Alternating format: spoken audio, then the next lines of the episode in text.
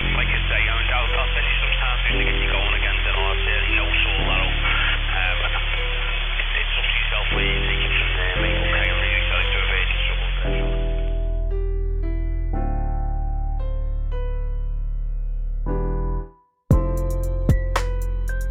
Seja bem-vindo ao Cabcast, um podcast onde nós temos passageiros notáveis e nós trocamos ideias, temos conversas e trajetos, principalmente, totalmente aleatórios. Meu nome é Gabriel Cabistani, eu sou o âncora, eu sou o condutor deste podcast daqui em diante e a gente não poderia começar essa, eh, esses trabalhos, esse podcast com uma pessoa mais adequada, na minha opinião, que eu posso dizer que é um amigo hoje, já foi um parceiro aí em projetos profissionais na minha carreira, lá principalmente em 2018, me ajudou em alguns projetos pessoais e profissionais.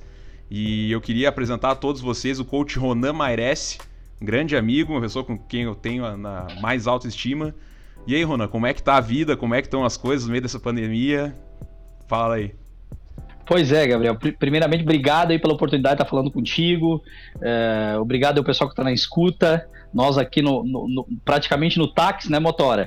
Conduzindo Exatamente. aí esse bate-papo com o objetivo de trocar ideias, trocar experiências e, e transmitir um pouco mais de positividade é, nesse momento tão duro que nós estamos vivendo. Então me pergunta como é que tá a vida, né? E, e isso é uma, é, uma, é uma pergunta que todo mundo está fazendo, né? Quando se encontram como as pessoas elas não estão se, se aproximando nesse momento, está muito distante, É é, só, só contato online, né? Então, quando tu tem uma oportunidade de ir na rua, vai no mercado, vai na, na, é, no shopping comprar alguma coisa, numa loja, tu encontra um conhecido, a primeira pergunta é como é que tá indo a vida, como, que estão as coisas, né? É. E, e a gente talvez nunca tenha vivido, né, Gabriel, um, um momento tão duro, tão complicado na humanidade como esse que nós estamos vivendo, né? Então, eu, eu sempre digo, nós temos que nesse momento procurar ser uma antena de transmissão de positividade. Sabe que a Madre Teresa de Calcutá tem uma frase que eu utilizo muito na minha carreira profissional em vários momentos, né? E ela dizia o seguinte: ah, nós não podemos deixar uma pessoa sair da nossa frente se sentindo pior do que ela chegou, né? E, e é esse o, o meu propósito durante essa pandemia, em todas as lives que eu tenho feito, todas as entrevistas, cursos, mentorias, porque é um momento delicado, as pessoas estão nervosas, hoje qualquer coisinha é motivo para briga, para discussão. É, você tá, a, gente tá, a gente tá vendo aí briga de marido e mulher, briga de vizinho, eh, briga no trânsito, ninguém mais tem paciência. Então, a minha vida nesse, ao lon- ao longo desses 12 meses tem sido assim. Né? Eh, sobreviver, em primeiro lugar, a tudo isso, que também, a gente é ser humano, também está envolvido em toda essa, essa tensão que está acontecendo, e também procurar, ao mesmo tempo, ser uma antena de positividade para inspirar as pessoas aí, de alguma forma, superar esse momento tão complicado. Sem dúvida, perfeito. É, a nossa realidade hoje tem. É, ela é dura para todos nós, né? Sem, seja em qual aspecto for, alguns foram afetados financeiramente, psicologicamente. De alguma forma, todo mundo foi afetado, né? E, e, e sorte a nossa que estamos aqui com saúde, né? A gente está aí é, podendo fazer esse tipo de, de conversa, né? Para mim é uma alegria muito grande de ter aqui, reiterando, né? E eu queria saber, para quem tá ouvindo já deve ter percebido que o Ronan é um cara extremamente eloquente, o cara tem uma facilidade absurda de se comunicar com as pessoas, de passar mensagens positivas, né? Mas eu queria saber como começou isso, como é que foi a infância do pequeno Ronan, lá nascido em Taquari, né? E foi criado no Tabuaí. Conta um pouquinho para os nossos eh, espectadores e ouvintes, para quem tá vendo no YouTube ou no Spotify, como foi a infância e a formação do Ronan até começar nessa carreira do coaching. É, veja bem, eu, eu- eu, nasci em Taquari e me criei no Tabaí, né? Como você falou. Sim. E Tabaí, é uma, na época, era um, um distrito de Taquari com 1.800 habitantes e. E a, a nossa vida era ir para a escola, ajudar em casa nos afazeres é, é, da roça, a avó tinha criação, nós tínhamos criação. E então é- era trabalho da roça, cuidar dos bichos, jogar bola e ir para a escola, né? A vida Então, de interior, mais ou menos. Vida de interior, né? Então a casa mais próxima da gente era 500, 600 metros, né? Sim, sim. E, e a gente depois que cresce a gente percebe o quanto era, quanto era bom, né? Aquele, aquele, período de tranquilidade, chegava de noite só escutava o barulho das rãs e, e, dos grilos, uma delícia isso aí, um, um, é, um, é, um, é um hino para os nossos ouvidos ver o barulho das rãs e, do, dos grilos para dormir de noite, né? Você dorme que, que é um príncipe, né? E, e, e, desde pequeno eu sempre tive incentivo da minha mãe, né? Minha mãe foi muito importante nesse processo porque ela, ela não queria aquela vida para nós apesar de ser uma vida boa, tem muita gente que é feliz nessa vida, mas ela sempre queria mais. Então ela exigiu que a gente estudasse. E o nosso pai, né, meu e do meu irmão, sempre bancou, sempre teve presente, nunca deixou faltar nada, né, para que a gente pudesse estudar. Uh, agora, desde cedo, uh, assim, eh, Gabriel, eu, eu procurei, procurei uh, ser uma pessoa ativa na comunidade escolar, né? Então tinha um, uma festa de escola, eu, eu, queria estar ajudando as professoras. Tinha um, um, um, um torneio interséries, eu estava ajudando a organizar. Isso tu pega ali desde a quinta série, né? Uh, para cima, eu sempre tive muito envolvido. Por quê? Uh, eu nasci com aquela vontade de ajudar as pessoas. Tanto que hoje uh, eu faço mentoria, né? né? É, muita mentoria, faço psicologia na Universidade La Salle e, e, estudo para poder ajudar o, os líderes, clubes, atletas, uh, seleções, enfim, a carreira toda que tu já sabe aí, né? Claro, claro. Mas tudo isso começou porque lá atrás me permitia aprender. Então eu sempre digo o seguinte: quando tu tá sentado numa mesa onde tu é o, o, a pessoa que mais sabe, você corre um risco grande de ser a fonte de informação daquelas pessoas. Não tem problema nenhum você ser a fonte de informação daquelas pessoas, desde que você cobre por isso. Tá? Sim, com certeza. É, porque é o teu, é teu ganha-pão. Tá? Uh, lógico, tem momentos, por exemplo, que eu ajudo muitas pessoas sem cobrar um centavo. Acontece. É, porque a gente está dentro da gente, aquela questão empática de querer ajudar, fazer do, do mundo um lugar melhor. Mas é, quando tu, tu ganha para isso, você tem que fazer as pessoas dar valor aquilo que tu, que, que tu sabe, né? Sem então, dúvida. isso, isso veio muito lá atrás, dessa, dessa, dessa vontade de aprender, né? Então, eu sempre fui uma pessoa que gostei, gostava de aprender, junto com os professores, os mais velhos. Eu nunca, eu, eu nunca fui de estar somente conversando com, com, os, com os jovens. Até minha esposa diz que eu sou um velho já de, de 80 anos. Mas por quê? Porque desde pequeno eu sempre fui, procurei ser muito responsável. Claro.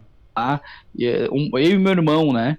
Até pela, pela questão da minha mãe, que ela cuidava do meu avô que era doente, uh, e, e, aí acabava a gente ficando sozinho muitas vezes. Mas assim, a, a, eu, o que eu vejo hoje nessa, nessa, nova geração, Gabriel, nessas novas gerações, é, e, e, cada vez que eu saio das minhas aulas é, de psicologia infantil eu fico mais apavorado, é que antigamente a, a gente era criado para a vida, então você, você cria um filho para o mundo, como os antigos falavam, filhos que você cria para o mundo. Sim, e a gente sim, aprendia sim. isso com a comunidade, né? Você participava das feiras, você participava da.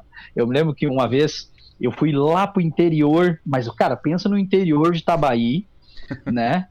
Numa tia minha, né? ela não tinha nem energia elétrica, não porque não tinha dinheiro, porque o lugar onde ela morava não tinha energia elétrica. Aí nós tínhamos o meu primo, Leandro, nossa, chegava assim de noite, era só a luz do candeeiro, né, e da lamparina, e geladeira não tinha, a, a, gente comia, por exemplo, comidas que eram colocadas dentro da lata de banha, né? Cara, eu tenho uma saudade daquilo que tu não Sim. pode nem imaginar. Na época, assim, eu, era, era, era uma melancolia, mas hoje eu penso, meu Deus, né? Como era bom. E né? a gente, como era bom. Eu me lembro que eu fui para lá e tinha uma festa naquele, naquele mês, e o meu primo tinha que ajudar a pedir coisa de casa em casa para ajudar a, a, festa da comunidade. Quando eu vi aquilo, eu pensei, oba, vamos! E aí a gente tinha que pedir galinha. Então a gente fez um campeonato. Quando você ganhava uma galinha, ganhava mais ponto do que ganhava uma lata de azeite, Sim. um saco de arroz, né? Era como se fosse e... uma gincana. É como se fosse uma Para nós era uma gincana, né? e, e, aí a gente, tu vê, uh, e isso faz parte do processo de venda. Isso faz claro. parte do processo de conquista, persuasão. Porque persuasão, uma coisa importante, persuasão não é enganar. Persuasão significa você fazer a pessoa tomar uma decisão que seja boa para todo mundo. Então claro. a pessoa, ela, ela ajudava. Eu estou contando uma história que eu nunca contei nem em curso nem palestra. Só, Veio agora aí. na cabeça, né? é, eu lembrei agora dessa história. Então, a, a, eu, a, gente conseguia, eu, eu conseguia tirar mais galinhas, pegar mais galinhas de, de, de doação, porque eu fazia todo um contato empático com a pessoa e mostrava para ela o quanto ela estava ajudando a comunidade, a igreja naquela semana, uh, dando uma galinha, né? Que ia fazer galinhada lá. E eu ganhei, tu vê. Isso hoje é, é, foi super importante para minha formação. Tá? Claro. Então, se tu, se tu pega hoje, por exemplo, e vê uma criança, na época, criança, tipo 12, 13 anos, um jovem, fazendo tipo de coisa como essa, tem, tem pai que se sente ofendido se a escola Sim. pedir para fazer isso, se a igreja pedir para fazer isso. E, e, e, tem gente que ainda vai denunciar no conselho tutelar ou vai, vai denunciar, uh, seja lá onde for, porque acha um absurdo. Mas a formação do ser humano começa lá na infância, com situações como essa. Com o caráter, a, a doação para a comunidade, o, o, lado social, e ainda todas as habilidades e técnicas que tu já podia aplicar desde cedo. Então uhum. foi assim mais ou menos que começou a minha vida, né? Eu te contei uma das, das coisas, Sim. mas tem várias que aconteceram. Com certeza a gente podia passar o dia inteiro. Né? E isso são. É, isso serve para qualquer um de nós, né? Todas as vivências que a gente teve é, a partir da, dos primeiros anos, durante a vida escolar, a, na infância, isso, isso forja né, o nosso caráter, o nosso perfil. Tanto né, experiências boas quanto ruins, a gente acaba né, se formando, e eu, e eu concordo uhum. plenamente contigo, a gente acaba. Hoje em dia a gente está vendo uma mudança bem grosseira né, com relação ao, ao passado, às gerações anteriores, uhum. nesse sentido, né? Da, da, criança se envolver mais em coisas, e ter mais. buscar aprender, enfim. É, eu, eu concordo plenamente contigo. E, enfim. Uhum. É, tomara que a gente consiga retomar isso eventualmente, né? É uma, enfim, Sim, o jovem tem que ter autonomia. Autonomia. Claro. E a partir dá para ver que desde pequeno é, hoje eu já te conhecia eu te conheci como como em 2018 obviamente não conhecia dessa tua história de infância de como foram os teus anos formativos bem resumidamente né como a gente falou agora mas é é perceptível que tu tinhas já desde cedo uma capacidade e, e forjou uma capacidade para é, orientar pessoas aprender a ser ativo né e e, e, eu imagino que a partir daí tenha surgido a tua, o teu perfil para atuar em mentoria, enfim, atuar na área de coaching. Conta um pouco pra gente como, como tu começasse a tua carreira. Se foi uma coisa repentina, se foi uma oportunidade é, é, uhum. que apareceu do nada ou foi algo pensado por ti? Uh, por exemplo, coach não é profissão, né? Sim. Assim como eu falo que liderança não é cargo, liderança é conquista, né? Você conquista o cargo de liderança. É, eu estava conversando agora de manhã, agora de tarde, vim, cheguei agora de, uma, de um atendimento e o meu cliente teve um problema com a empresa que eu trabalhava lá no passado. E eu falei, não, se tu tiver esse mesmo problema, eu ligo para lá e a gente resolve isso aí para ti, não tem problema nenhum. Aí ele me perguntou, mas é, como assim, tu não trabalha lá mais e tu resolve? Sim, porque as pessoas me ouvem. Então, liderança é uma pessoa que ela é escutada pelos outros. Sim. Tá? Porque lá no passado, alguma coisa aconteceu que tu não foi escutado. Todo líder é alguém que não foi escutado e utiliza essa força para fazer o bem. Claro. Olha que, que coisa contraditória, né? Parece que o líder é aquele que quer fazer tudo do jeito dele. Sim, não, não, o líder ele, ele, utiliza a força. E muita gente as pessoas enxergam isso, bem. Né? As pessoas enxergam como um cara centralizador, um cara, um cara é, mandão, para usar um termo meio tosco, né? Mas é, mas é exatamente isso que tu falou, né, Ronald? É, é que quando a liderança ela, ela, ela, ela é usada de maneira negativa, né? Você acaba sendo mandão, né? Certo. Porque, por exemplo, o, o, o líder ele tem um sentimento de ele precisa controlar a situação. Só que para controlar a situação, ele não precisa ter o controle das pessoas. Ele tem que delegar as coisas para as pessoas e assim ele vai ter o controle.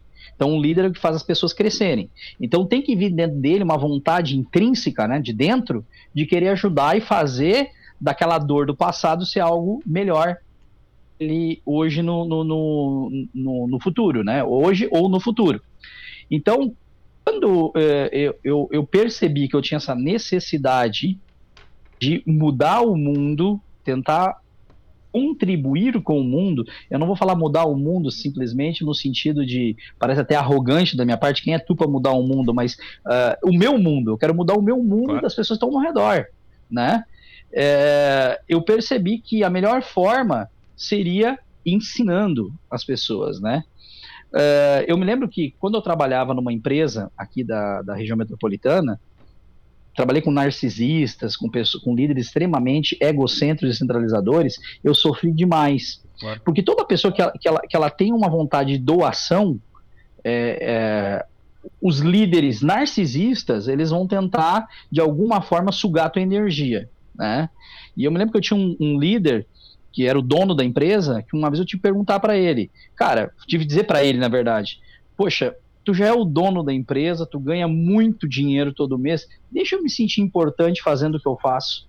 Você quer trazer todo o mérito da conquista para você. Tu vê, já naquela época eu tinha esse discernimento, há 12, 12 13 anos atrás, né? É, que, que, e eu falei isso para ele, porque ele queria ser o, o, o, dono das ideias, o responsável pelas ideias. E hoje a gente sabe que uh, quando a ideia, quando o dono da ideia é mais importante do que a ideia, você tem o ego envolvido nessa situação. Né? Então eu, eu sofri muito nessa empresa. E, e, eu me lembro que lá eles me chamavam de homem Wikipédia. Outra coisa que eu vou contar aqui que eu nunca tinha. Então, é bem conversa de táxi mesmo. Né? é a segunda boteco. história inédita, hein, pessoal? É segunda. É inédita, né? Segunda história inédita. Eu me lembro, eu sempre fui um cara, assim, ó, que eu gosto muito de, de vários tipos de assunto, tá? Claro. E, e, então, eu gosto de estudar o porquê das coisas. Se você me disser que viu um pé grande, eu não vou duvidar de ti. Porque na inteligência emocional, Uh, o que, que, a gente, o que, que a gente ensina em inteligência emocional? Você ouve atentamente, procura compreender, faz perguntas, pede evidências, reflete e depois decide. Tá? Seis passos. Depois é um você de todo. decide. O processo todo. Então, se o cara tá me falando que viu, eu não vou logo dizer, cara, tu é louco, tu tá, tu tá psicótico, tá vendo coisa. Não, eu vou tentar entender o cara. Claro. Tá? Né? É, é, para me poder entender a realidade que ele está inserido. Daqui a pouco eu descubro que o cara é psicótico, tá? Sim, sim, sim. Daqui a pouco o cara está doente, mas eu dou a oportunidade do cara falar. E eu sempre fui um cara que gostei muito de vários assuntos, muitos assuntos. Aí um dia, um, um colega meu dessa empresa, o, o Daniel Santiago, ele me disse assim, cara, tem uma capacidade de gravar informação muito grande. E quando tu explica, todo mundo fica prestando atenção. Sabe qual é o teu problema? tu lê só besteira. Só lê porcaria. Cara, quando ele falou aquilo, eu pensei assim, cacete, velho. Não é que ele tem razão, eu, tô, eu, eu fico só vendo bobagem. Imagina se eu começasse a ler coisa de conteúdo, gravava informação e transmitia. Claro. Que liderar isso, né? Ser mentor, ser coach é isso, é você estudar e transformar, transformar aquela informação que você estuda num método. Ajudar as pessoas.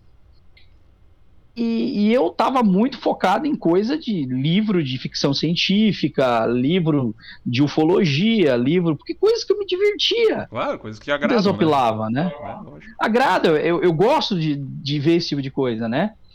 E eu comecei a estudar. Foi aonde eu tive coragem, então, de pedir demissão dessa empresa e, e comecei a prestar consultoria. Consultoria na área de vendas para escolas de curso. Uh, portal, Google Cursos, Microlins, Prepara, uh, Instituto Mix, enfim, essas empresas que tem hoje no mercado, Sim. algumas não tem mais. E, e, eu me saí muito bem, porque a gente tinha lá o conhecimento, eu comecei a estudar, gravava o conhecimento, ensinava o método de vendas eles. Sim. Então, chegava, por exemplo, numa empresa que vendia 50 vendas por mês, e tu ensinava um método para fazer 50 num dia. É um choque, né? Ganhei... Cara, aí é onde eu ganhei muita grana, Gabriel. Ganhei claro. muita grana, não posso negar para ti, ganhei muita grana. Sim, e só que o que, que eu fiz? Inve investi tudo aqui, ó. Curso de coach, curso de palestrante, curso de mentoria, curso de psicologia e fui fazendo Sim. um monte de coisa. Então começou assim esse trabalho, né? Aí mais tarde eu fui perceber que o, o, a, minha, a, minha missão nesse planeta é, é, de alguma forma, ajudar as pessoas a serem melhores do que elas são. Cada um de nós é, é, é, consegue, nós temos um potencial incrível dentro da gente, que é possível acessar. Só que para acessar, você tem que se autoconhecer e trabalhar as suas fraquezas. por isso que eu faço psicologia. Então o pessoal me pergunta, faz psicologia para fazer psicoterapia? Não. Eu, eu, não, não posso dizer assim, dessa água não bebo, mas eu, eu acredito, Gabriel, que eu nunca vou fazer psicoterapia com ninguém. Tá? Porque psicoterapia tu fica dois anos, três anos, dez anos com a, com a, criatura. Mas não, o meu negócio é pegar o Gabriel hoje, ajudar o Gabriel hoje a criar um projeto claro. bacana amanhã. Como aconteceu Entende? lá em 2018. Aconteceu claro, aqui, gente, vocês estão, vocês, estão, vocês estão vendo aqui, ó, ninguém fala isso, há poucos falam isso. O pai do futebol feminino no Grêmio é o Gabriel, futebol de base. Eu sou é. o tio. É tio, verdade, avô. Foi o, Ronan, o Ronan dá pra dizer que é o, é o avô. Foi, o, foi, o, foi quem me aconselhou na época. Lá teve o Anderson Santos também que me ajudou muito. Aliás, se estiver ouvindo, Dudu, grande abraço. Ronan, inclusive, eu acho que ah, ainda mantém algum contato com o pessoal lá. Nossa, dei palestra semana retrasada o pessoal do Grêmio. Então, então ah, prefiro, pre, assim, ó, prefiro trabalhar com o Grêmio. Meu, meu coração é internacional, mas, uh, uh, trabalhei nos dois clubes, tô, tô jogando uma coisa, mas o, o, o, Grêmio é um trabalho assim brilhante daqueles rapazes lá. Sim. Com ética, valores éticos. Eu, tanto que o Grêmio está onde está hoje, em questão de formação de atleta, Sim. por causa do profissionalismo que, que o pessoal tem. Tá de ah, parabéns aquela galera ali. Com certeza. Eu até me lembrei, eu chamo, vocês vão perceber que eu chamo o Ronan de coach, né? Porque uma vez é, mentor, sempre mentor, né? Para mim, eu mantenho essa, essa reverência a ele, porque ele me ajudou uma barbaridade na época e eu levo muitos ensinamentos dele até então. Eu me lembrei de uma frase do, do de um treinador de basquete falecido já, do, é o Jim Valvano. Ele foi treinador de basquete universitário nos Estados Unidos. Ele tem uma fundação enorme uhum. de, de com a família dele, na verdade, tem uma fundação muito grande nos Estados Unidos para pesquisa contra o câncer e tal. E ele fala numa, uhum. numa palestra dele nos anos 90, uma palestra motivacional, ele era fantástico nisso e ele falava de uma passagem dele numa numa igreja quando eles tinham uns 16 anos e um pastor falava, né, olha, Deus deve amar, né? E, e eu nem estou entrando no papo de religião, mas foi uma passagem de um pastor que eu acho muito legal. Ele fala, olha, Deus deve amar a nós muito, né? Amar as pessoas uhum. comuns, porque ele fez tantos de nós, né? E aí o, o coach falando, o treinador dizia assim, puta, naquela época eu me sentia nesse momento eu me senti desvalorizado, porque eu pensava que eu seria uma pessoa extraordinária, né? E, uhum. e ele todo mundo, na verdade, acaba uh, materializando isso, projetando isso, que o cara vai ser uma pessoa extraordinária, enfim. E na sequência o pastor já falou. Só que o que vocês não se dão conta é que nós, pessoas ordinárias, fazemos coisas extraordinárias todos os dias. Todos os dias, pessoas comuns, como nós, fazemos coisas extraordinárias. E tudo aquilo. E ele, e ele fala na, na própria palestra que a partir daí disse, não, eu quero ser essa pessoa, eu vou ser uma, vou fazer coisas extraordinárias e não esquecendo dessa dessa origem comum, né? Que todos nós somos, somos pessoas normais, mas que nós somos aptos sempre a fazer coisas extraordinárias, né? Então... Perfeito. E, e, e sabe o que, que acontece hoje em dia? Uh, a Bíblia falava, né?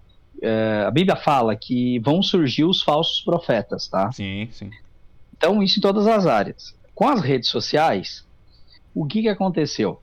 surgiram muitas pessoas com uma necessidade de serem reconhecidas, ou muitas pessoas uh, com dinheiro que fizeram uh, de si um negócio. Claro. Então, você vê pessoas aí que, que não estudaram, simplesmente são bom de vídeo, bom de papo, e, e acabaram indo para as redes sociais vendendo uma ideia. Então, quando tu olha aí os influenciadores de palco, muitos deles, se você vai ver os posts, é pouco conteúdo. Mas claro. eles vendem a, uma imagem. A embalagem é muito boa. A embalagem é boa. Só que aí eles trabalham o quê? Na cabeça de quem está vendo. Você pode ser como eu. Sim.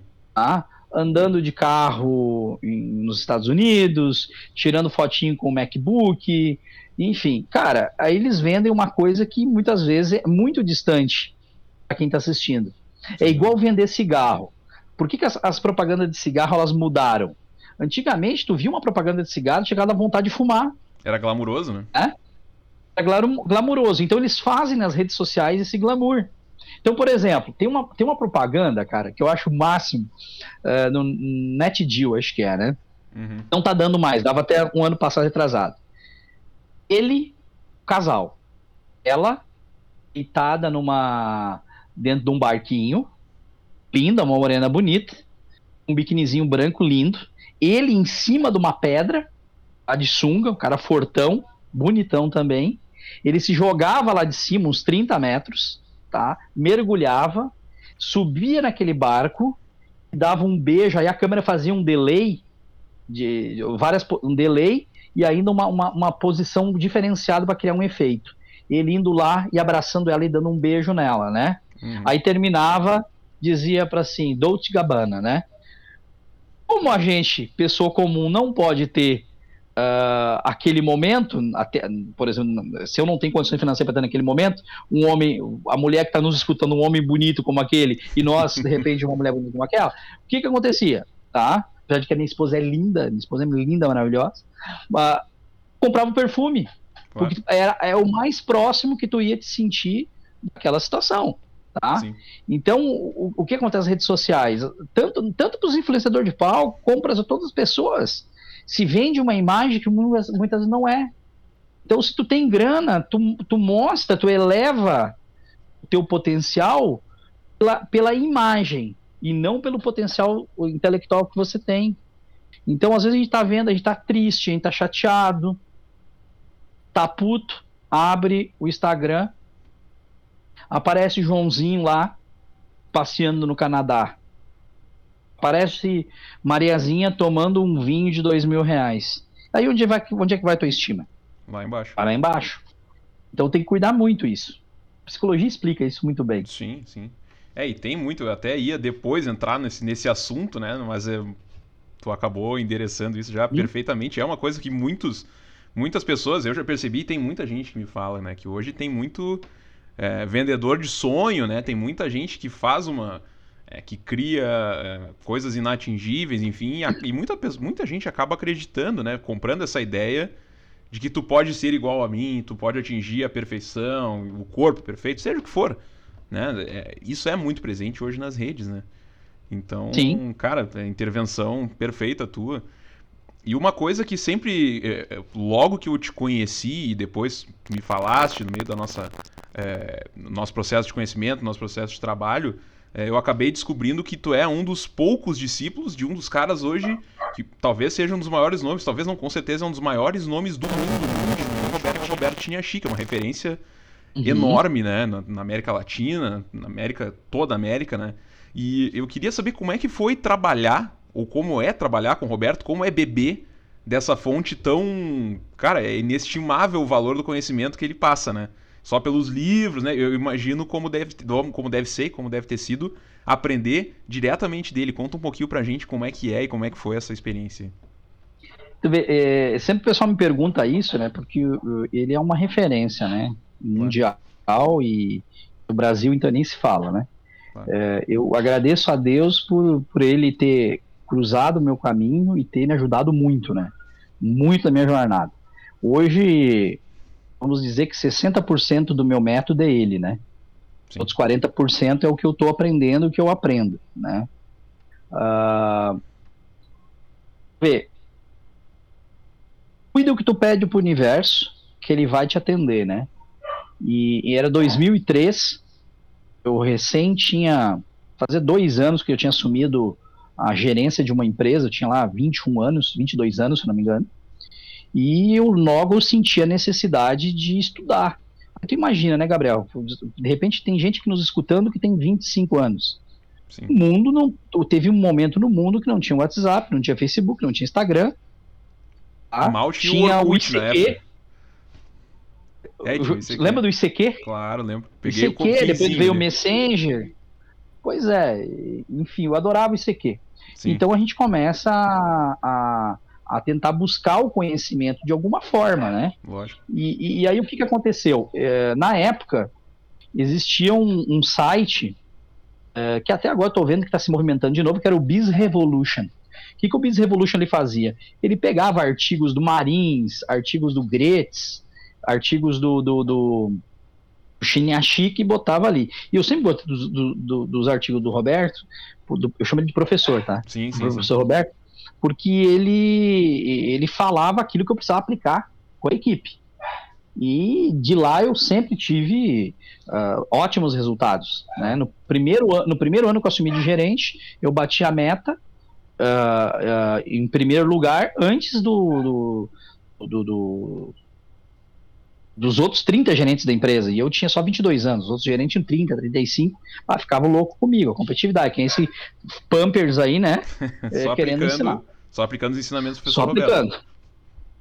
Aí eu me lembro que uma vez ele escreveu um artigo sobre a crise. O Brasil está sempre em crise, né? Sim. E ele falava que é, para a crise é, não te pegar desprevenido, o que tu tinha cuidado era do fluxo de caixa. Eu li isso aí numa terça-feira e na quinta-feira eu tinha uma palestra em Porto Alegre, na Fiergs, com ele. Uhum. E eu sempre bem na frente, né?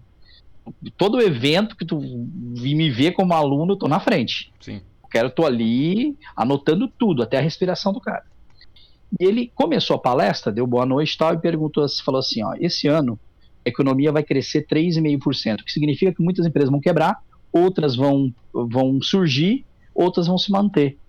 E eu pergunto para vocês, o que que tu tem que cuidar para não quebrar a tua empresa?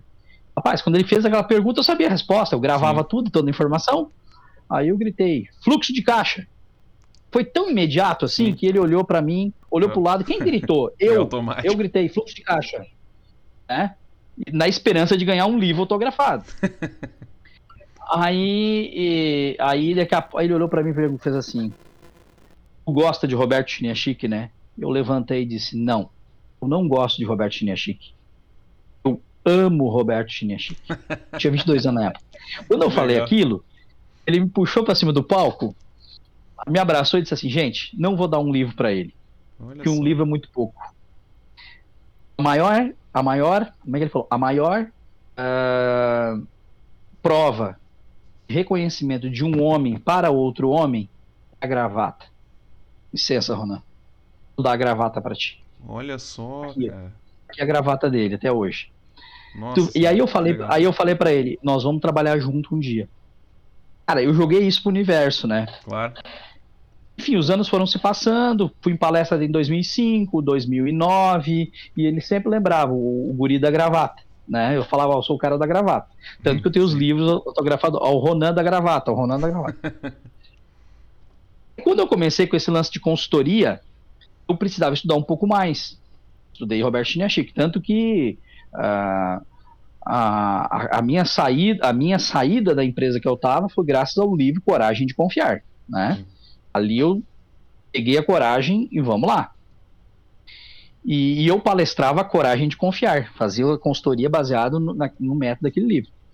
Aí o, o, o meu cliente pediu que eu fizesse uma palestra, e eu fiz a palestra. Foi tão, foi tão, foi tanto sucesso. No primeiro dia nós fizemos 89 contratos, né? Nossa, Isso aí era, um, era muita, muito contrato, tá? Eu, ele fazia esse, esse, número de contrato em dois meses, a gente fez num dia da palestra porque motivou os alunos a ir lá fazer o curso, né? Aí ele me disse assim, o meu cliente, cara, te falar que tu é bom de palestra? Eu falei, não, nunca me disseram. Se eu fosse você, estudava isso. Eu fui pro Google e perguntei, Google, curso de palestrante, o que aparece? Roberto Chiniachik. ah, não pensei duas vezes, pedi um cheque emprestado, tá? parcelei em 10 vezes na época e fui para São Paulo fazer o curso, né? Sim, sim. E, e de lá para cá, ele, percebeu. Não lembrava que era eu o cara da gravata, ele foi saber depois, né? E, então isso era 2010. Então 2010 a, até 2017 então, dois, é, dois, até 2017, trabalhei direto, direto. Era madrugada trabalhando, ele me ligava, uh, enfim, eu decorei as frases dos livros, sabia todas as frases dos livros, enfim, e ele sempre foi me ajudando. Sim. Então, uma coisa que é importante, assim, Gabriel, uh, que, eu vou, que eu gostaria de compartilhar com, com quem está nos escutando. Sim. Precisa de um modelo, tá? Eu, eu tenho uma frase minha é assim, ó. Até eu tenho ela aqui num quadrinho, ó. Inspire em várias pessoas, mas na hora de ser, seja apenas você. Tá? Bem legal. Ele é meu, ele é meu modelo. Tá? Quando você tem um modelo, você tem uma ideia o que você quer se tornar. Tá? Uh, agora, tu pode modelar várias pessoas. mas nunca pode tirar a tua essência, aquilo que você é. Sem dúvida. Então até ele tentou me mudar em certos aspectos e, e não conseguiu porque eu quero ser desse jeito e acabou a história, tá? Claro. E quando você tem um modelo, tu tem que fazer de tudo para chegar perto do teu modelo. Chega perto dele. Por quê? Porque assim tu vai beber da própria fonte, como tu falou. E, e eu tive sorte nisso, porque eu fui, me aproximei. Só que para ele me notar, eu tive que criar estratégia. Olha o pensamento estratégico como é importante. Sim. E a melhor forma dele te notar é ajuda ele a cumprir a missão que ele tem. Então, no meu caso lá, eu me lembro que em 2010, quando eu cheguei no Instituto Gente como aluno, tinha curso todas, todo mês. Então eu postava no Facebook, na época o Facebook era bem, bem simplório, né? Sim. Postava no Orkut, enfim, mandava e-mail, tá? Fazendo o que? Divulgando os cursos do Roberto. Para ele poder uh, vender. Então Sim. ajudava. Eu ajudava tanto, eu vendia tanto, que quem pediu para pedir a galinha no interior usar o, as redes sociais na época para divulgar curso, para mim era fácil. Claro, né? Tava automático isso. Para mim era simples, né? Sim, é muito simples. Então eu, eu, era cara de pau. Então isso é legal, assim, sabe? Uma das, uma das coisas mais importantes que eu aprendi na vida é, é não ter vergonha de ser ridículo. Então eu fui para rede social e fui divulgando. Eu me lembro que teve uma campanha, cara, que ele fez, foi assim, ó. Uh, quem conseguisse 200 e-mails. Eu tinha que pedir, por exemplo, Gabriel, manda um e-mail para o Instituto Gente dizendo assim: eu quero que o Ronan uh, participe do curso Líderes Campeões, tá? Aí, aí tu vê, é, tinha que pegar o e-mail. Ele queria o teu e-mail, mas fazia eu te fazer isso aí. Sim. Eu me lembro que numa, numa manhã eu consegui 400. Nossa Senhora. No primeiro dia eu ganhei. Eu ganhei no primeiro dia que não teve para ninguém. Eu consegui 450, na verdade, e ainda eu ganhei direito de levar uma pessoa comigo. Aí levei o Daniel Santiago, que tinha o cara que me deu a dica, que fez Claro. eu gravar, uh, uh, uh, ser um homem Wikipédia no, em conteúdo de Ele te deu valor, a né? dica lá atrás pra estudar, né? É, e a gratidão, né? Eu tenho muito essa Claro. questão da gratidão, né? É, Não, que quem me ajuda, eu trago ele junto. E, e ali ele notou, pô, esse cara tem, tem alguma diferença tá, em relação aos outros, porque por enquanto que os outros conseguiram 5, 6, ele conseguiu 450 num dia. E aí foi o ponto que ele começou a me perceber. Aí de lá pra cá, não, eu, eu, não, eu não pagava mais pelos cursos dele, eu, eu fazia os cursos de graça. Sim. Aí era da equipe. E chegou até o ponto que hoje eu tenho um quarto na casa dele, né? Quarto do Ronan. Olha só. Então, quando eu vou para São Paulo, quando eu vou para São Paulo, eu ligo para dona Cláudia. Aí a dona Cláudia deixa tudo, pede para as empregadas deixar pronto para mim. Eu tenho a senha. Eu entro, é só avisa, é só avisa na recepção do, hotel, do, do, do- do condomínio. Eu entro, tem a chave, que é um código, e tô em casa. Tá? Mas olha só. Em casa, Não é então- um. Não é então é- um. É, ma- mas é, é, é o que? É tudo é trabalho, merecimento, doação. O problema é que essa gurizada hoje, Gabriel, ela quer muito, quer ganhar primeiro para depois ajudar. Sim, sim. Cara, tu, tu tem que ser interessante primeiro para as pessoas. Quando tu é interessante, elas vão achar uma forma de retribuir. Funciona assim. Claro. O problema é que todo mundo quer antes. Quer, quer- o, o cara entra numa empresa, quer ganhar um melhor salário já de cara. Você tem que construir uma carreira. Você tem que mostrar o teu valor para esse empregador. Ah, mas esse, esse empregador não valoriza. Então, de repente, tu tá no lugar errado. Não é o cara que tu tem que estar do lado. Tu tem que, então, procurar um outro lugar que te dê valor. Às vezes tem momento que tu tem que demitir teu chefe. Demitir teu chefe. Desde que não te atrapalhe com teus pagamentos das contas do mês. Claro. Né? Então, às vezes, tu tem que construir um caminho para sair de uma empresa para ir para outra. Então, a gente tem que ser interessante, que aí o mundo retribui. O universo Perfeito. retribui. Perfeito. Eu me lembrei de uma frase que tu usou, e era uma frase do Roberto, né? Durante as nossas sessões, né? Tu falava assim, cuidado com os burros motivados. Essa, se- essa sempre ficou comigo, assim, na cabeça. Eu disse, pô, é verdade.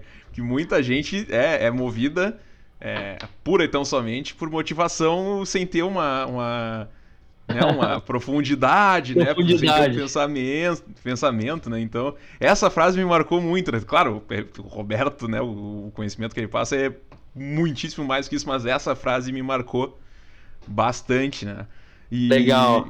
E Legal. Ronan, tu, tu é um cara, quem depois a gente vai passar o Instagram, enfim, nas peças publicitárias a gente vai fazer tudo isso. Tu tem uma atuação muito grande junto a empresas, né? Quem olha o teu Instagram, Sim. as tuas redes, vê é, muitas fotos trabalhando com grandes equipes, em grandes palestras, né? Fazendo, fazendo uma atuação corpo a corpo nas empresas, dando mentoria, né? Conta pra gente uhum. como é que é essa tua atuação desde, desde, seja desde o começo da tua carreira até então, hoje de uma forma remota, né? Na maioria Sim. das vezes, imagino. É, como, que, como que é a tua atuação? O que que tu faz? Né? Não precisa falar tudo, mas o que que tu faz em, a grosso modo quando tu atua junto a uma empresa, uma equipe, né? Algumas hum. equipes, um grupo grande de pessoas. É, obrigado pela pergunta, Gabriel, que assim eu posso vender meu peixe também, claro, né? Claro, a ideia também é essa. Daqui a pouco entra, entra um, um, outro passageiro nesse táxi aqui e tu. E tu, ó, já tem um cara para te indicar. A gente vai pegando no meio do caminho, não tem problema nenhum. Então, assim, ó. É... Como eu sempre trabalhei em, em, coisas da área de liderança, e eu, desde pequeno, fui formado lá no Tabaí, Itaquari, para ser um líder, né? Eu não sabia que era para ser um líder, né? Mas acabei depois utilizando isso. E eu trabalhei com muito líder problemático, líder egocêntrico, narcisista, enfim. E eu pensava, gente, não tem explicação. Tem, tu tem um profissional empenhado, dedicado, veste a camisa, não importa se é manhã, tarde, que dá resultado. Os caras não percebem isso. E eu, e eu quis, então, me transformar num consultor, num mentor na área de liderança. Então hoje eu trabalho a psicologia da liderança e a psicologia da superação. Sim. Inteligência emocional também. Uh, tu vê, uh, e até foi um dos pontos que o professor Roberto ele queria que eu fosse da área de vendas. Sim, sim. Só que eu acho vendas tão simples, tão fácil vendas, e que liderança é desafiador. Você pegar um líder, por exemplo, que está descarrilhando, ajudar ele a desenvolver as competências, os pilares e as 34 competências da liderança e gestão de pessoas, é maravilhoso. Inclusive, Você pegar te interrompendo, empresa... Rona, é, tu me indicou um livro que eu amo até hoje, que é o Empresas Feitas para Vencer, do Jim Collins. Que eu, devo... Eu devorei esse livro e é uma das. Cara, uma das. Uma é, bíblia. É, é, uma bíblia, é uma bíblia, exatamente. Então, voltando, eu tive que fazer essa referência porque surgiu agora. Não, é e, e, é bem importante, é bem importante isso que tu tá falando, por, pelo seguinte, tá? É, eu tive uma, uma mentora, eu tenho uma mentora, né?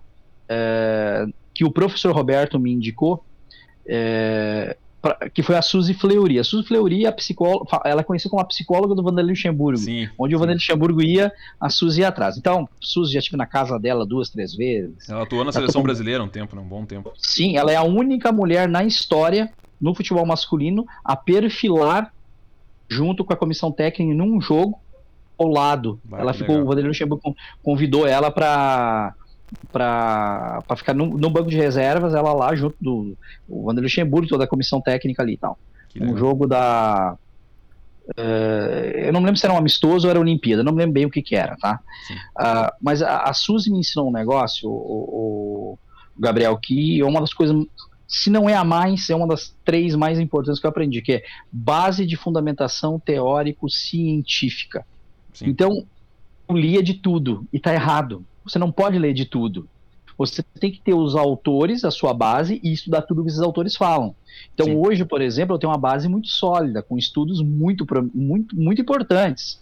Quando eu vou falar de empresa, eu, eu, eu tenho todo o Jim Collins. O Homem ah. Wikipédia tem aqui dentro, tudo do Jim Collins. Sim. Desenvolvimento organizacional, Peter Senge, né? Você vai falar por inteligência emocional, Daniel Goleman. Vai falar Goleman. de felicidade, Martin Seligman entende? Então, uh, e às vezes, por exemplo, como no caso, no caso do, do desenvolvimento organizacional, uh, eu fui atrás lá do estudo científico mais importante de gestão de pessoas. Claro. Ah, tu então acaba selecionando ele... mentores em algumas áreas, né, para Tu estuda seguir, tudo né? sobre aqueles caras. Claro, claro. Ah, então, por exemplo, vocês estão vendo aqui atrás de mim uh, o livro do Simon Sinek. O Simon Sinek, ele é um cara que fala sobre liderança mas ele fala da liderança inspiradora, da questão de, de, de propósito, é, vida, porque ele tem uma energia, mas não tem base de fundamentação teórico-científica, mas é um livro que, se eu pego, por exemplo, o que eu sei do profundo, do científico, eu transformo isso numa linguagem muito melhor graças ao, ao Simon. Claro. Tá? Ele traz alguma coisa científica também, mas ele é mais inspiração, né? Sim. Então, é, é, então esse é um ponto. Você tem que aprender. Uh, não pode ler de tudo, tá? Às vezes eu vejo essas fotos na internet do pessoal no feriado. Ah, hoje, esse feriadão, eu vou degustar uma, uma leitura. Eu vou ver o nome dos livros. Meu Deus, não tem nenhum com base de fundamentação, sim, fundamentação teórica e científica. Aí eu pensei, é uma salada de fruta. Aí tu pega um mentor, tu pega um coach uh, que, que lê coisa rasa, puxa, é complicado. Claro. Por, por que, que, eu faço psicologia? Porque eu quero entender o ser humano na essência. Claro. Tá? Que aí eu sei, por exemplo, ontem mesmo atendi um cliente que ele tinha, tu percebi que ele tinha toque, transtorno obsessivo compulsivo. Esse cara não tem como fazer mentoria com ele. Eu tenho que passar primeiro para uma psicóloga, a psicóloga vai avaliar o caso dele, Sim. Tá? vai ensinar estratégias para ele, de repente vai ter que passar para um psiquiatra para ele ficar funcional passar para mim. Claro, claro. Eu não pego pessoas disfuncionais, porque senão é encrenca. Sim, sim. É, é, é, muita encrenca. Não vai dar certo então o que ninguém. eu vejo? Sim, aí eu ganho dinheiro do cara, mas eu não resolvo o problema. O meu trabalho é resolver o problema. Sim, sem Eu dúvida. quero que as pessoas sejam melhores. Eu quero que as pessoas realmente saiam daqui e, e de um processo e realmente aconteça. Então, quando eu estou dentro de uma empresa, que essa é a tua pergunta, a primeira coisa que eu vou avaliar é o dono da empresa, é o líder. Então, às vezes, não é o dono, às vezes você vai trabalhar, por exemplo, o gerente para baixo. Então, se o dono quer trabalhar também, eu tenho que ver essa relação. Às vezes eu estou vendo que o dono tem um problema, o dono não quer passar pelo processo, que é o gerente. Então eu tenho que ensinar o gerente a lidar com os problemas de cima. Tá? Então a gente tem ajudado uh, esse líder a ser um líder inspirador. Tá? Porque o que, que acontece, Gabriel? Gestão é uma coisa, liderança é outra totalmente diferente. Sim. Um líder tem que ser um gestor? Sim. Um gestor pode ser líder? Também. Precisa haver um equilíbrio.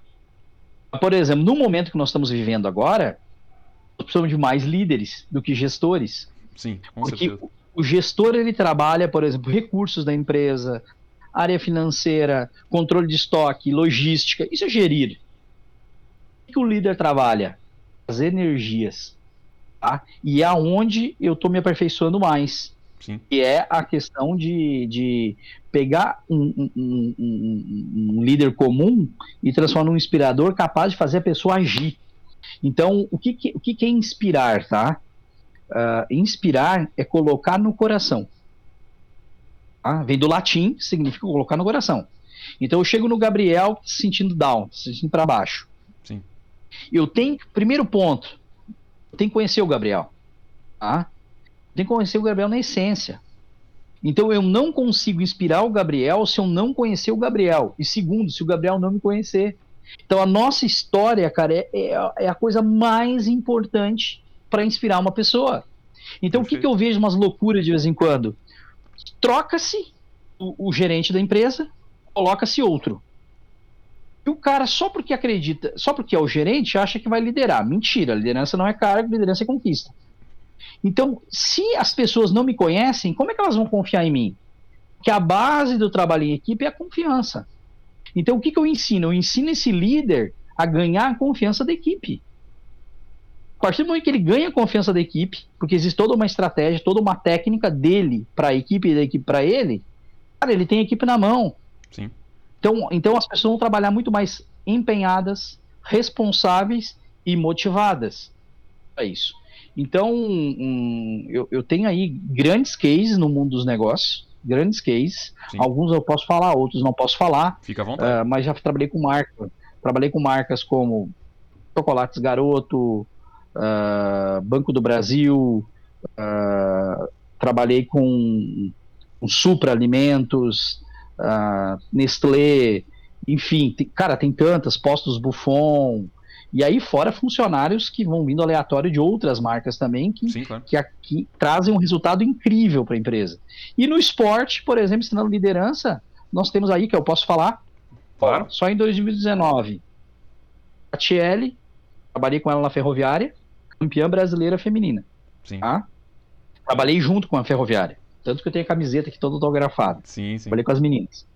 Trabalhei com a Camila e com as meninas, e com algumas meninas do Inter B, campeão brasileiro feminino sub-18, mesmo ano. Uhum. Trabalhei com- e trabalhei com o Daladeia, campeão da Copa do Mundo sub-17. Não sei Sim. se tu sabia disso, que a gente não Sim. divulgou muito. Eu, eu É? ouvi falar, eu não sabia que tinha trabalhado contigo especificamente, mas não, não, Não, não trabalhando. esperava trabalhando. menos de ti, pelo, pelo profissional que tu é. campeão da Copa do Mundo. Tudo ensinando liderança, tá? Porque se tu, assim, ó, a- a- uma, uma frase que eu gosto muito é do professor Roberto, né? E nem sei se ele lembra que tem essa frase, né? Mas aí eu, eu uso direto ela, é que o que as pessoas pensam e sentem também é lucro.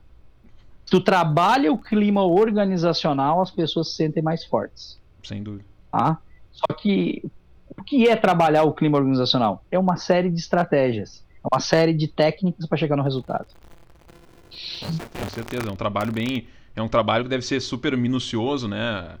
Apesar de tu possivelmente ter alguns resultados rápidos por, algumas, né, algumas ações que tu tomas, né? Isso é uma coisa que mexe na Uhum. parte mais profunda, né? na- do líder e, do, e por consequência dos, dos, dos comandados, né? Isso envolve uma, uma, uma mudança toda na organização, na mentalidade, né? Tem todo uma, um mindset, que é uma palavra que o pessoal tem usado bastante hoje, né? E, Uhum. e é uma mudança muito profunda, né, Ronan? Então, tu acaba, Exatamente. acaba, acaba colhendo muitos resultados e é notável, né? Tu, é- tu é um cara que é, tem muita coisa para mostrar, né? E isso é super importante. É, uma outra, um outro ponto que eu queria te perguntar, tu tem uma palestra, um tópico que se chama Mente de Campeão, né? Uhum. Que é uma palestra que tu já dá há bastante tempo. Eu não, confesso que eu não sei se hoje em Uhum. dia tem é, ministrado sobre ela. Co- Conta um pouquinho pra gente o que que é. É, não precisa, óbvio que tu não vai entregar tudo, né, sobre a palestra, porque daí o pessoal não vai precisar mas- ver. Mas, Não, mas eu entrego, eu entrego porque o conhecimento é para ser, o claro, conhecimento é para ser compartilhado, Gabriel. claro. Ser compartilhado e, Eu queria que tu contasse pra gente o que que é, em suma, a mente de campeão. e até deixa eu te contar, eu tô dando um curso chamado Mente de Campeão, Ó, olha aí. Total. de graça, no dia 5 de abril, desculpa, no dia 24 de abril de 2021, Show de caso você está escutando esse, esse vídeo, esse áudio em 2050, tá, gente? Então já passou. Sim. Ah, é, justamente para ajudar as pessoas a enfrentar esse momento difícil Pô, que legal. está vivendo. Vai ser um curso de, de seis horas, da uma e meia da tarde até as 18h30, semana que vem, né? E, e eu tinha uma meta de botar aí 40, 50 pessoas. Até agora, já deu, deixa eu ver aqui no relatório, tá, pelos Simple Eventos, já chegamos a. Te dar o número certo. Impressionante, assim, eu tô. ah, 139 Nossa pessoas senhora. que já estão inscritas. Tomara que a gente Vai consiga aumentar 300. isso. Tomara que a gente consiga aumentar isso aí. Perde 300 pessoas. Pô, então, assim, ó, tu vê, é, o pessoal me pergunta às vezes, Rona, como é que é trabalhar no esporte e como é que é trabalhar nas empresas? Sim. Esporte, empresas ou na vida, é muito igual. O que muda é os fundamentos. Então, um líder tem que saber dar feedback, tomada de decisão, ah, custar da- cuidar da gestão do tempo. O atleta tem que saber dar um passe, tem que fazer a parte física, enfim. Tá? Claro. Então, quando você fala de atleta, infelizmente no futebol, eu tenho que ser sincero contigo, Gabriel, tu encontra muito mais ah, jogador. Vamos lá, vamos pegar o futebol. jogadores de futebol do que atleta. Sim, sim. Porque atleta, ele, ele tem um compromisso com a Claro. disciplina, tem compromisso com o objetivo, tem disciplina para fazer o que tem que ser feito. Envolve bastante Ah, comportamento, né? eu- Mentalidade, é bem Muito. diferente. Sabe? Sabe. Claro. Sabe muito bem disso aí, mas talvez o pessoal não saiba. Sim, claro. Então, quando tu vai pro esporte olímpico, o olímpico, se tu chegar pro, pro um Arthur Nori da ginástica, que eu trabalhei, campeão do mundo 2019 também, Sim, sim. e falar, Arthur Nori, tu tem que acordar uma hora mais cedo para treinar porque vai ter tal resultado, o Arthur Nori vai acordar uma hora mais cedo para treinar. A mentalidade é outra, ele é atleta. Sim. Ele cuida da imagem, tu vê, tu vê os, po- os posts deles na rede- na- nas redes sociais, é mostrando a vida de atleta, tá? Aí tu vê, por exemplo, os jogadores de futebol hoje saindo na televisão que estavam na praia, numa pandemia, sem máscara, fazendo o grupinho Sim, sim, sim. É. quando a gente é líder, eu, eu sempre falo que líder e atleta é, as- é- é- é os mesmos elementos, mas não são os mesmos fundamentos, tem diferença. Claro. O atleta sabe dar um passe, o líder tem que tomar decisão. Mas a, a cabeça, os comportamentos e, e, mental é o mesmo fundamento, me, mesmos elementos, tá? Uh, um líder ele cuida muito da imagem dele, muito da imagem. Sim. Porque ele sabe que as pessoas estão sempre observando. O líder é um Big Brother. Ele está no Big Brother. As pessoas estão sempre elogiando e culpando os seus comportamentos. Tanto vem o elogio, como vem também a crítica. A culpa, né? Culpa. Então, mente de campeão, quando eu falo de mente de campeão, a gente procura associar o comportamento de um atleta real com o dia a dia. Então, por exemplo, se, se, o atleta definir um objetivo, o segundo ponto que ele vai fazer é o quê? É a definição de estratégias para levar ao objetivo. Dentro das estratégias, você tem tática física, uh, tática física, uh, técnica e emocional. Sim. Então você tem que ter uma competência técnica superior. Por exemplo, quando eu, eu, eu percebi que eu não estava mais conseguindo dar conta de entender, eu não estava conseguindo entender o ser humano, estava me faltando, cara, eu vou ter que estudar psicologia. Vou ter que, vou ter que buscar entender claro. o porquê desse comportamento e como fazer para mudar esse comportamento. Então aí tu começa. Ah, quando é idiota, não trouxa. Dia tá no sábado de manhã uh, tomando um cafezinho, fazendo network, tá lá estudando. Tu faz um trouxa. Ah, o Ronan é trouxa, fazendo não sei quantas cadeiras. Pra que tá fazendo psicologia, cara? Larga fora. Trouxa. Gente, sejam os trouxas. Sejam os trouxas. Se tu quer ser um campeão, tu tem que ter competência superior. Vai ter que ler muito livro, vai ter que fazer muito curso. Então, uh, uh, por enquanto que teus amigos estão tomando Coca-Cola e comendo batata frita, você está lá fazendo a prova. Você está no domingo, daqui a pouco, estudando num curso. Fazendo um curso online, como, como tem muito agora. E vão te criticar.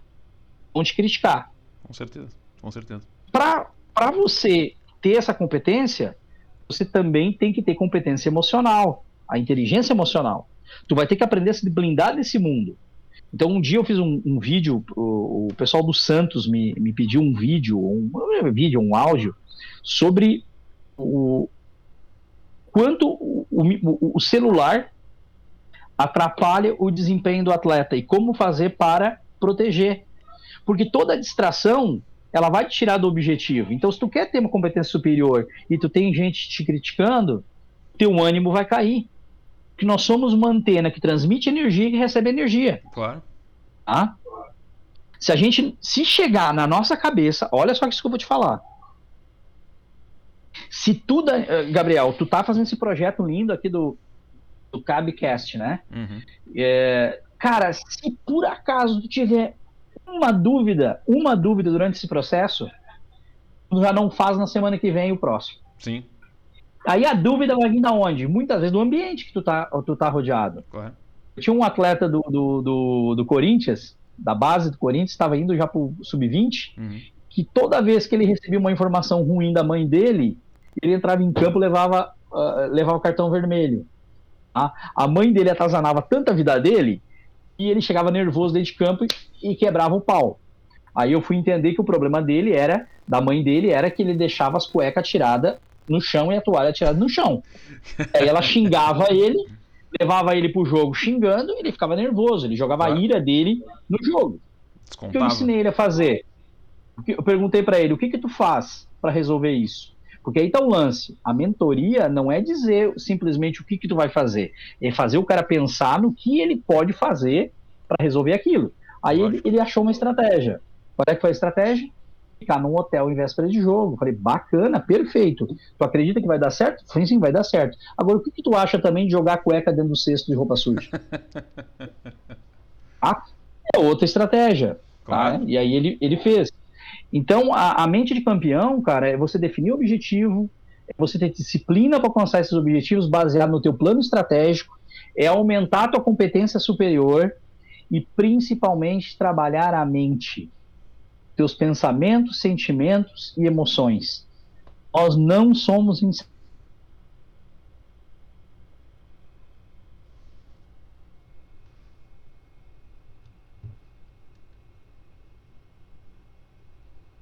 impacto que de, a, determinadas emoções têm, no, têm nos meus resultados. e trabalhar essas emoções para me tirar o máximo.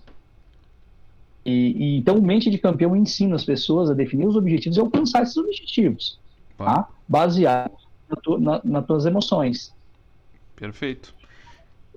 Cara, deixa eu te. E aí tu, tu vai me dizer se, se sente à vontade a falar do assunto tal. É, a gente já falou bastante de inteligência emocional, trabalhar a parte mental, né? E isso acontece. Hoje a gente está vivendo uma situação enorme de crise, né? Mas tu uhum. trabalhou e tu foste parte de um processo. É, tu, tu pôde trabalhar com o pessoal da Chapecoense após o acidente todo, né? Tu teve uma. Tu tiveste essa experiência, né? E, e, eu queria que tu contasse como foi o teu papel é, é óbvio, né, de mitigar, né, uhum. todo o grande, a grande tragédia que aconteceu, né? Como é que foi a tua atuação lá? O que que tu tirou de lição diante de um cenário tão triste, né, de um cenário tão traumático? Como é que foi essa tua atuação lá? Na verdade, foi durante o acidente, né? Sim. Eu cheguei na. O acidente foi de segunda para terça-feira. Eu cheguei na terça-feira, em torno de 15 horas da tarde, no no estádio da Chape, né? Sim. Uh, bom, tu me conheceu pela rede social, né? Sim, pelo LinkedIn. E, e eu sou muito ativo nas redes sociais. E no LinkedIn, um, o preparador físico auxiliar da Chape, o professor Lumertz, que é um grande amigo meu hoje, ele é o, ele é o preparador da, do Aimoré, uhum. né? É, até trabalhei no Aimoré, um, ajudei o Aimoré a vir para a primeira divisão com o professor Arius, uhum. e tem um carinho enorme ali por eles, enfim. E, e a gente estava em negociação. Estava em negociação para mim fazer um trabalho com a Chape. Sim. E aí, no fim, não deu certo esse trabalho e, e, e tinha uma possibilidade até de eu viajar com eles, né? Claro. Poderia, se, se, o técnico tivesse aceitado. Aí tu vê como é que são as coisas. Um cliente meu que eu já trabalhava há cinco anos, o Guilherme, me ligou uh, na sexta-feira antes do acidente perguntando se eu tinha fechado com a Chape. Eu falei, não, nós vamos começar só em janeiro. Nós achamos, a Chape achou melhor não começar, né? Era o Anderson Paixão, né? Uhum. Achou melhor não começar. Sim. E aí ele disse assim, ó, o Guilherme, eu vou ligar pro Caio e vou falar, já falei do teu trabalho para ele. E tu vai ter que ir pra lá, cara. Eles têm que ganhar essa, eles têm que ganhar esse campeonato. O teu trabalho vai ser bom. Aí eu falei, Gui, não liga, porque eu não queria passar por cima do, do, do Lumertz né, e, do, e do, do Anderson. Claro, claro. Cara, uma, uma coisa que tu tem que fazer é a seguinte, sempre, vocês estão me escutando, joga pro universo, não fica pensando mais. Só diz assim, ó, universo, toma conta disso. Sim. E, e, e foi o que aconteceu, né? Aí na madrugada de segunda para terça, eu acordei na madrugada, televisão ligada, e foi bem na hora que entrou a Mona Lisa Perrone falando da tragédia, isso era umas três e pouca da manhã. Sim. E eu peguei na hora, cara, peguei meu celular e mandei, professor Por favor, me responde. Cara, um risquinho só. Ah, que situação. Aí, e, e, até aquela hora ninguém sabia, não tinha um chego no local do acidente ainda, né? Enfim. É. Dei nada, nada, nada, nada. E eu comecei a chorar. E, e daqui a pouco ele me respondeu, porque ele estava no vestiário, né? E no vestiário lá não pegava bem o telefone. Aí ele me respondeu: tô vivo, Ronan. Em Chapecó, não viajei. Mas corre para cá e vem nos ajudar. Pega, compra uma passagem aérea e vem. Cara, isso já era seis da manhã, tá? Sim. Olha, levou três horas. Eu, três horas, eu achei que ele tava morto. Sim. Claro. Tinha morrido também. Aí eu mandei a mensagem. Aí fui no, no decolar.com. Todos os voos já estavam lotados. Aí tentei até as nove da manhã ver se eu conseguia algum voo, não consegui. Peguei o carro e fui. Peguei o carro e fui direto para Chapecó. Aí cheguei lá, já comecei a agir, né? Não esperei muito. Eu já botei a mão no trabalho, né? Principalmente no atendimento ao, ao, aos familiares, né? Aí na, isso na terça, na quarta-feira de manhã, ajudei a organizar, junto com o departamento de marketing, a, a missa de quarta-noite, aquela missa que foi transmitida para todos os países do mundo. Sim, sim. Uh, e, e, tu vê, eu, eu, sou muito amigo deles lá, né, da Cissa, da pessoal todo lá do marketing, né? Sim. E, e, eu, e eu, a Cissa, até em 2019, 2018 eu tive lá. 2019, a Cissa falou assim, Ronald, teve coisas que tu me falou naqueles dias que me ajudaram muito. E ela, eu perdi o que, por exemplo? Cara, eu não lembro eu entrei numa espécie de transe. Sim. sim. ajudar. Porque quando você está numa situação como aquela, você tem que ter um controle emocional, porque você recebe muita coisa ruim.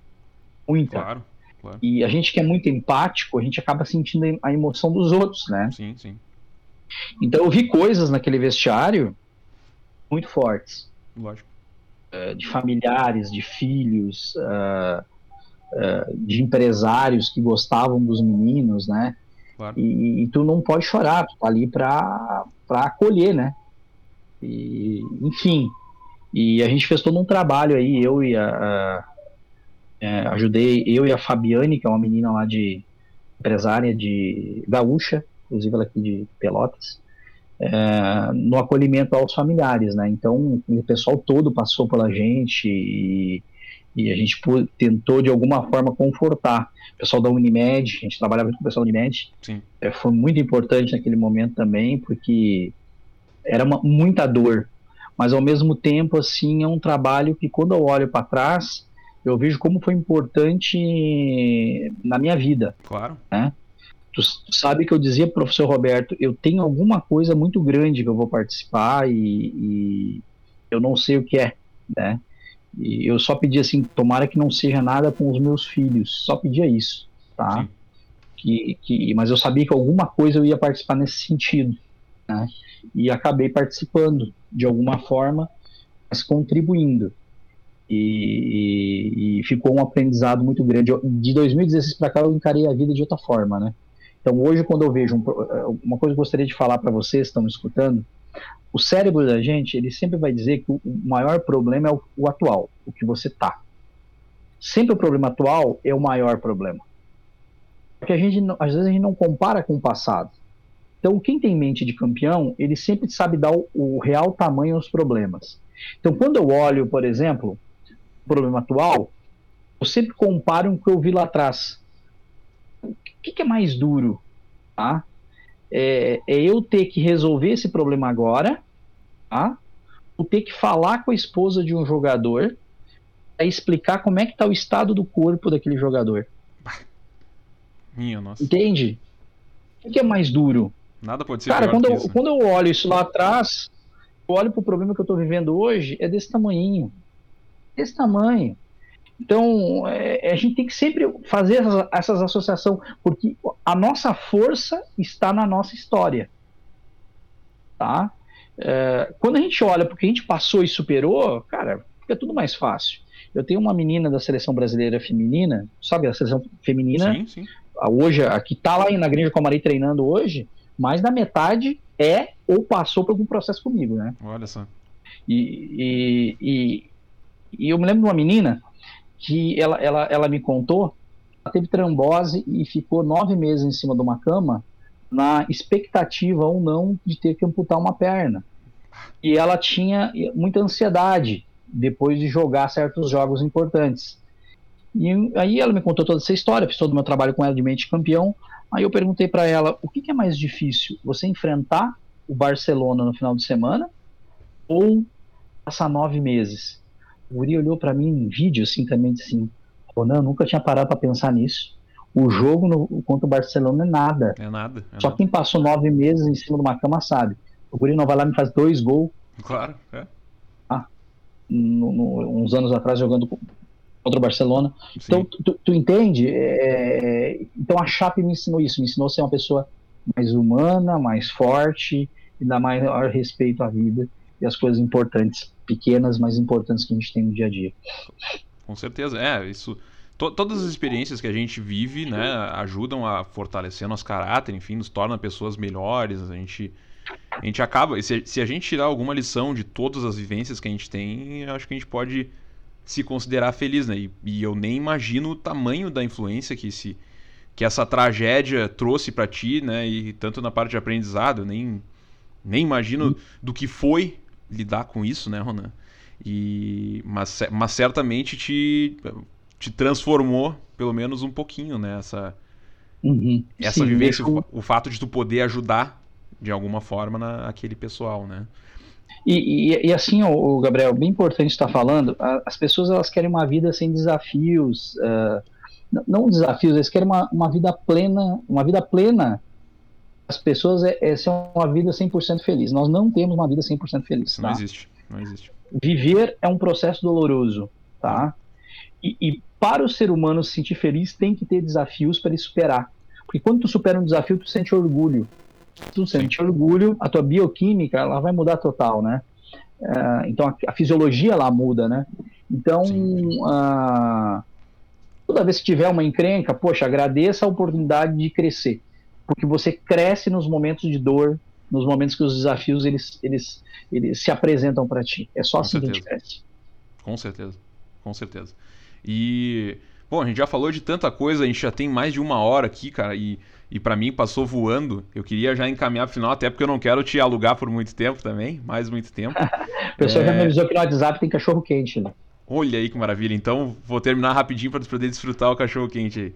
Cara, é... bem resumidamente, Rona, com toda essa tua vivência, com tudo que tu aprendeu e já aprende, e já aprendeu e, e segue aprendendo na tua carreira, no, nos teus estudos. É o que que tu define como algumas características básicas para um grande líder, para um líder, não necessariamente um grande líder notório, mas um líder uh, competente. O que que faz um grande líder? Uh, primeiro o amor, ah, o amor por querer mudar algo, uh, um amor pelo seu propósito de vida, pelo seu objetivo. O dinheiro tem que ser consequência, tá? Sim. O dinheiro é importante? É, eu adoro dinheiro, eu acredito que tu também adora. Quem é que não gosta de dinheiro? Sim, Mas sim. O, o, dinheiro é uma consequência daquilo que você quer mudar. Então, por exemplo, quando eu, eu tenho uma paixão, um tesão, quando eu vejo assim a, as pessoas mudando com aquilo que eu ensinei. Isso Claro. me deixa muito feliz, porque a, a- na liderança existe um DNA que tu vai transmitindo de pessoa para pessoa. Então, quando eu ensino o Gabriel a ser um líder, o Gabriel ele sabe que ele vai, vai ter que inspirar pessoas, Sim. tem que colocar no coração das pessoas. Essas pessoas vão aprender com o Gabriel e vão ensinar outras. Vão ensinar outras, que vão ensinar outras, quando tu vê o DNA do Ronan está sendo transmitido. Então, Sim, um sim, pouquinho do Roberto Chiniachi que está aqui dentro de mim. lógico. Eu estou passando para ti hoje e a gente está passando para todo mundo. Sim, Ah, porque ele aprendeu lá atrás com Osho, ele era discípulo de Osho, aprendeu com outras pessoas que aprenderam, que aprenderam, que aprenderam. Enfim, então o DNA ele vai se é transmitindo. uma grande árvore, Então, né? Ela vai crescendo e seus ramos vão de árvore. Então, o primeiro ponto é isso: ter amor, uma paixão por desenvolver pessoas, para ver as pessoas felizes, para ver as pessoas bem. É, quando o líder ele desiste, ou melhor, quando o líder não quer ensinar tudo o que sabe, é porque ele parou de evoluir. E um líder verdadeiro está sempre evoluindo, ele não para, ele não para nu- nunca. Sim. Tá? Então, esse é o primeiro ponto. O segundo ponto que eu vejo na, na liderança é a capacidade de, de realmente colocar no coração das pessoas a partir de discursos visionários. Então, tu vê os grandes líderes, eles são muito sábios no que eles falam. E essa sabedoria, ela vem eh, do conhecimento que eles têm e, da, e do resultado daquilo que eles aplicaram. Então, liderar, gente, é, é- é- é você aprender, aprender, aplicar para depois ensinar. Isso é sabedoria. Conhecimento é uma coisa, sabedoria é o conhecimento botado em prática. Sim. Então, esses líderes sabem falar o que precisa ser falado em determinados momentos. Um verdadeiro líder, ele consegue, ah, às vezes, com uma frase, elevar o potencial das pessoas que, que ele trabalha. sim, Então, a capacidade de discurso, de, tu, vê, tu vê Jesus Cristo, né? Jesus Cristo pegou a Torá, que era complicado, ninguém entendia a Torá, e aí ele começou a contar histórias e contar fábulas e parábolas, e enfim, e se transformou no grande líder da história, né? Então, os grandes líderes têm essa capacidade, né? Terceiro ponto que eu vejo é o empoderamento uhum, um grande líder sabe empoderar as pessoas. Às vezes só bate aqui no ombro e diz, vai que eu confio em ti, a pessoa vai. E para empoderar, ele tem que se autoconhecer muito. Suas forças, suas fraquezas. E também mostrar suas vulnerabilidades. Ele não é Deus, e ele precisa mostrar que ele não é Deus. Se ele, se ele mostra que ele não é Deus, as pessoas confiam mais nele. Ele precisa conhecer as outras pessoas na essência. Às vezes é melhor tu pegar um funcionário, levar num postinho de gasolina para tomar um café, criar um ambiente propício para o feedback, para o envolvimento, mas principalmente conhecer o Gabriel. Conhecendo o Gabriel, tu vai saber os objetivos dele, as forças dele, as fraquezas, os sonhos, e aí tu vai usar isso tudo a favor do objetivo no momento que precisa empurrar o Gabriel. Gabriel, hoje vai se dedicar a fazer o que você faz para comprar a porta da casa que tu tem o sonho de comprar. comprar. Hoje esse cliente ele vai te dar objeção. Mas quando tu ouvir essa objeção, Gabriel, encara isso como o sofá da casa que tu vai comprar. Vai negociar o sofá da tua casa hoje. Entende? Tem que fazer essas associações. Sim. E por último, muita fé. Tá? Tem que ter fé. Então, por exemplo, o pessoal me pergunta de onde é que vem, o Ronan, a, a, a força do líder.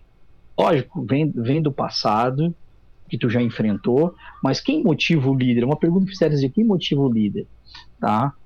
O líder, ele tem, ele sabe que, que Deus está dentro dele.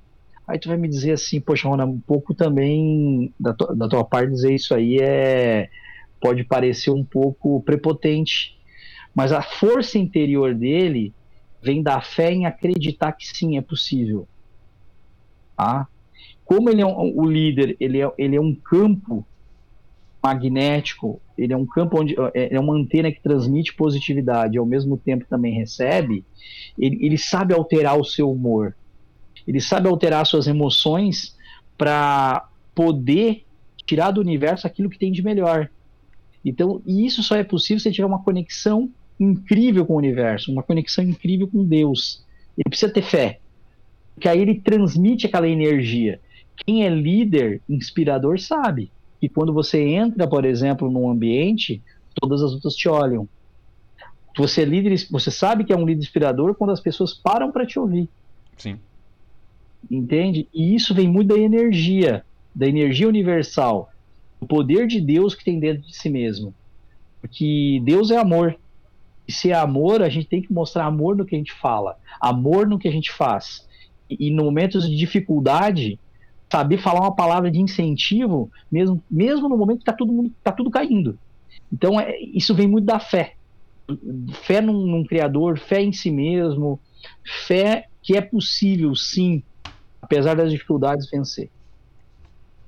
É isso. Olha, eu nem nem sei mais o que falar depois de depois dessa dessa de tantas lições que o Ronan passou pra gente, né? Eu já tinha aprendido muito com o Ronan na, há três anos atrás, quando a gente trabalhou diretamente junto, depois acompanhando ele. É. E, Ronan, eu, eu, a única coisa que eu posso te dizer é, cara, muito obrigado por estar aqui né, sendo o, o primeiro passageiro do Cabcast, pra mim foi uma honra. Ah, e primeiro? é uma honra. Tu é o primeiro, cara. A gente tá. Tu é o primeiro passageiro do, do Cabcast. Eu não tinha. Eu, não, eu acho que eu não tinha te mencionado.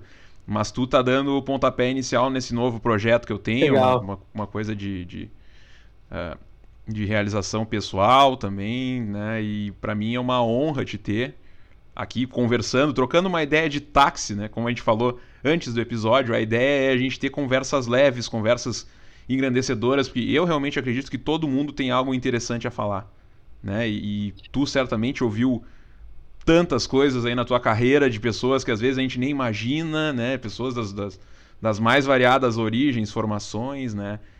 E, cara, de novo, muito obrigado por estar aqui comigo, trocando essa ideia comigo. A gente já tem mais de uma hora de gravação e para mim passou como se fosse um instalar de dedos. E eu queria é, que tu dissesse pro pessoal que está nos ouvindo, que está nos assistindo no YouTube também, onde a gente pode te encontrar nas redes é, e quais são os teus projetos agora de imediato, como que as pessoas podem entrar em contato contigo. Legal, assim, você me encontra nas redes sociais por Ronan Mairesse, tá? Ronan, R-O-N-A-N, N de navio, Uhum. Mairesse, M-A-I-R-E-S-S, letra E. Então, se tu não souber, se a pessoa não souber o, o a, a soletrar agora, vai estar tá na descrição do vídeo aqui, do episódio, vai estar tá escrito direitinho o nome Ótimo. do Ronan. Então não tem problema. Eu sempre falo soletro porque uh, se não soletrar, bota um Ronan com um M no final, Mairesse com C, enfim. E, e Mairesse, olha que interessante, Mairesse é Mehes, mulher Sim. do prefeito. Olha só. Até no nome tem liderança, tá? É, é verdade, é verdade. Em francês. Então me procura lá no YouTube, Instagram, sou muito ativo, todo dia eu me dedico em torno de uma hora para responder as pessoas no Instagram. Uh, uhum. Tem o LinkedIn, tem o Facebook, a minha página no Facebook, meu perfil no Facebook. Somos um total aí de mais ou menos 200 mil pessoas em todas as plataformas que seguem e absorvem o conteúdo. Sou uma pessoa muito simples, eu respondo todo mundo. Tá? Pro, vou procurar ser assim, mesmo quando tiver um milhão, dois milhões de seguidores, porque a minha essência é essa. Tá? Eu não me coloco numa posição acima para. Tem muitos que se colocam numa posição acima para dar o desejo de chegar. Sim. Eu não, eu vou estar sempre acessível a, a, todos vocês aí. E os projetos que a gente tem é, é mentoria, é treinamentos online. Agora estou dando esse treinamento grátis aí de mente de campeão. Procura lá, no dia 24 de abril de 2021. Uh, tem 300 vagas, estamos com 139, só que eu abri ontem, às 5 da tarde, faz 24 horas. Sim. Então, vai ser um prazer ter você com a gente lá nesse curso. Maravilha, Ronan. Então, pessoal, a gente chegou ao final da nossa primeira viagem aqui do Cabcast. Queria agradecer a todos pela audiência, pelo carinho, né? E, e eu tenho certeza que todo mundo que ouviu desde o começo até o final está saindo, né, dessa desse episódio com, com um pouquinho mais de conhecimento, com algumas mensagens bacanas, com muita coisa para pensar, principalmente. Então, é, a gente encerra aqui a nossa viagem. Queria deixar as nossas redes sociais. Você nos encontra em Cabcast Oficial no Instagram, tá? Uh, esse podcast vai estar disponível em vídeo no YouTube e também em áudio em todas as plataformas principais aí de podcasts, como Spotify, Apple Podcasts, Google Podcasts e outras plataformas. Certo, pessoal? Muito obrigado pela audiência, pelo carinho. Esse foi o Cabcast, episódio número 1 com o Ronan Mairesse. Um abraço e até a próxima.